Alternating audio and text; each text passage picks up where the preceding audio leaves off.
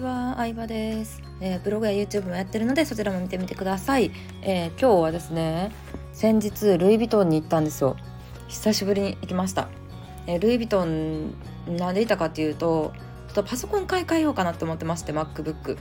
であの今 MacBook を使ってる MacBook Pro になるんかな？MacBook はもう廃盤になっちゃったので。でそのパソコンが入るカバンを先にちょっと見ておこうかなと思ってルイ・ヴィトンに行ったんですけどいやサイズ的にはねいいのがありました。さすがルイ・ヴィトン。あの、やっぱりね他のブランドとね格が違いますね。ルイ・ヴィトンと違う意味で並ぶのはもうエルメスぐらいかなって思うんですけどまあとは言っても私 ルイ・ヴィトンのあの柄 があんまり好きじゃないのでいかにもな感じじゃないですか。で結構ルイ・ヴィトンってファン層が広すぎるのであの、なんだ？ギャル系の方から水商売の方からうん。なんか結構広すぎるので、ね、もうちょっとねクラシカルなブランドが好きなのでそんなねあのいろいろ買ったことがあるわけではないんですけどまあねプレゼントとか母親のプレゼントとかそういう感じかなぐらいしかないんですけどでもやっぱあの商品バリエーションがすごいんですよね。うん、店舗の数もまあ多いお店もでかいっていうのもあるし、うん、商品の種類香水から文房具から、えー、サッカーボールとかは卓球セットとかもありますからね、うん、箱もスーツケースから、えー、バッグの種類もすごい豊富でで最近すごいバッグが小さくなってるんですよ本当に。ちっちゃいちっちゃいバッグばっかり増えてて。でちっちゃいのはいくつか持ってるんですけどその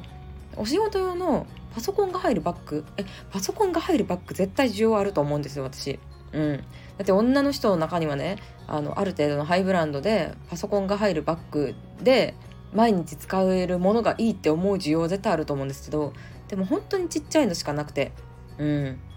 で今持ってるカバンはねあの MacBook の12インチのやつなんで昔買ったバーバリーのやつがそれにね合わせて買ったんで入るんですけど今ね逆にパソコンはねちょっと大きくなりパソコンとかスマホは大きくなってるんですよね。うん、みんなねパソコンを持ち歩かないんですかね。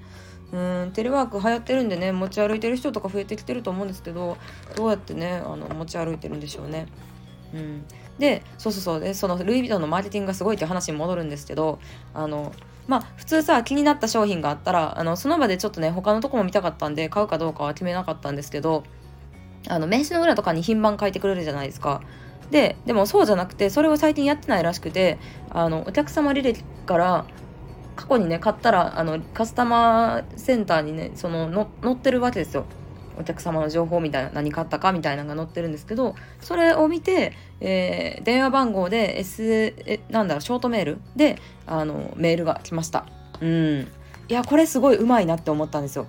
まあね最近他のサービスでもねショあの美容院の予約とかエステの予約とかでもねショートメールで明日エステの日明日ですよみたいな、忘れないように案内が来るっていうのはよくある話なんですけどでもその商品の案内ページのリンクがその担当の方から送られてきてでいついつにあの展示会あるんでよかったら来てくださいみたいな担当何々って言ったら入れますみたいな案内が来たりとか、してね。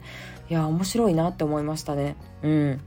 で名刺だったらね捨てられちゃう可能性もあるしどっか行ったみたいなこともあると思うんですけどまあねスマホだの中にね送ってくれたらもう絶対忘れることはないですしあのショートメールだったらなんで迷惑メールに入ることもないじゃないですか。あんまり気づいると迷惑また迷惑になると思うんですけどであの忘れられることもない。絶対に見てもらえるし。いやショートメールすごいいいなって思いましたね。うん。でルイ・ヴィトンのその結構そのねお店の方とはいろいろあの人があんまいなかったんでね長く接客してもらったんですけどルイ・ヴィトンの歴史がすごい130年140年ぐらいですかね。うんあるって聞いてびっくりしました。うん。そう割とねあのハイブランドっていろいろありますけどそこまでね歴史の長いのは他にはないっていうのもおっしゃってましたしあのモノグラムダミーかなどっちかの柄はもう100年以上続いてる柄らしくて、うん、それぞれに歴史があってもともとはその王様とか貴族のために作っていたデザインが人気やから一般に販売し始めた話とかうん。デザイナーが変わってもなんかその理念を大事にしてるとか私結構理念の話に共感して物買うこととかも多いんでちょっとルイ・ヴィトン好きになりましたね。でもねあのね買うかどうかはねちょっとまだいろいろ見てみたいなと思って結構な可愛いブランドが好きなんですよ。ミュウミュウとかプラダとか。あとなんだろうな。何が好きなんだろうな私。バーバリーが昔好きやったんですけどバーバリーはなんか結構ねカジュアル路線になっちゃって。昔はねあのなんだ？英国のエレガンス路線だったんですけどバレンシアガみたいなカジュアルスポーティー路線になっちゃってねちょっと違うなみたいな感じで。うん最近はあんま買ってないですけど。あとなんかリボンも好きなんで、まあ、プラダもリボンついてますけどえっ、ー、となんだっけなサルバトレ・フェラガマとかもね結構リボンモチーフのやつが多いのでね気に入ってますけどそれもね大きいカバンがないんですよね。うん本当にねパソコンが入る大きいカバンっていうのがね本当にないから悩んでるんですけどもうすっごい可愛いんで。あこのサムネのところにそのね可愛いなって思ったやつ。えちょっと待って載せたら売り切れちゃったです。売り切れへんか。そんな影響力ないし大丈夫か。うん可愛いなって思ってるんですけど結構ハイブランドで悩んでるのはね入れ替わりが激しいじゃないですか。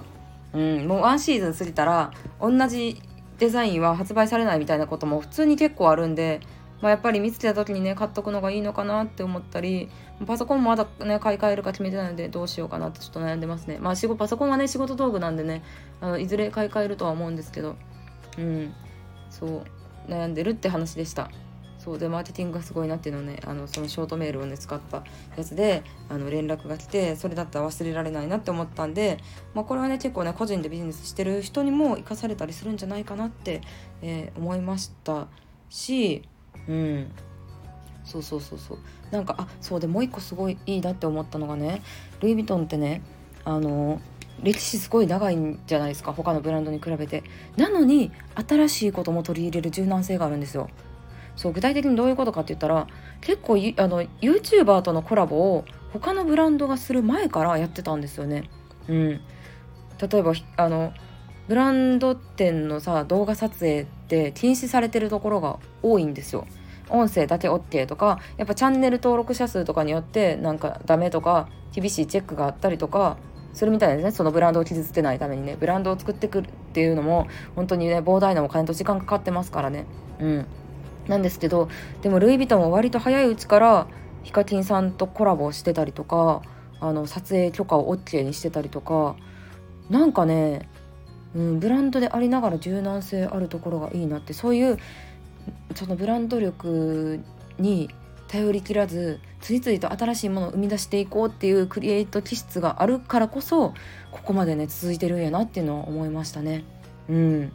そうそうそう。だって逆に言うとさブランドってさ、例に出すとティファニーとかさずっと変わってないわけじゃないですか。あの水色のデザインで一粒ダイヤだったりとかオープンハートっていうモチーフ多分2 3 0年ぐらい変わってないと思うんですよ。日本がバブルの頃から。そのプレゼントがいいみたいなのって。うん。だからなんかそう考えるとティファニーがルイ・ヴィトンの系列の会社に買収されたっていうのは納得がいくなとも思いますし。うん。やっぱなんかねそれだけねブランド力のあるところでも新しいものをなんだろうな。ブランド力があるからこそ新しいものって否定したくもなると思うんですよ。そんなパッとでできたものみたいな。でもねそれをね認めてるその姿勢というかその理念というか会社の考え方がいいなと思ったので、まあ、そのねこう理念ありきでちょっとねルイ・ヴィトンっていうブランドに興味を持ち始めたっていう話でした。はい。まあ全然あの知識のね浅すぎる話だったと思うんですけどあの